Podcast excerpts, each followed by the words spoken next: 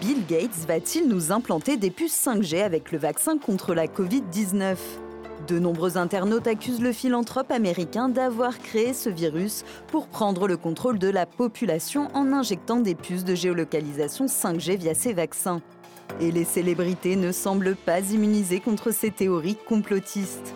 En mai dernier, l'actrice française Juliette Binoche, suivie par plus de 300 000 abonnés sur Instagram, poste sur son compte ce sont des opérations organisées par des groupes financiers internationaux, principalement américains, depuis longtemps.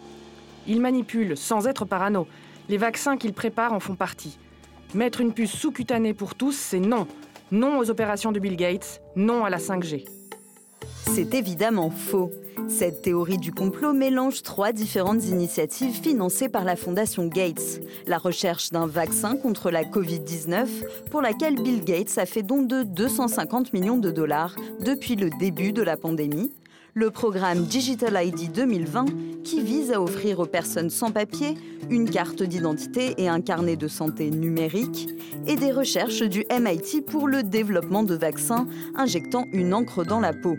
Comme un tatouage, cette encre, lisible uniquement grâce à une lumière infrarouge, permettrait de savoir qui a été vacciné ou non. Mais ces trois projets n'ont pour l'instant absolument aucun rapport entre eux.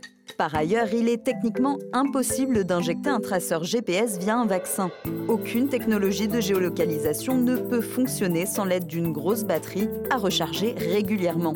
À moins de s'accrocher une énorme batterie autour du cou, c'est tout simplement irréalisable.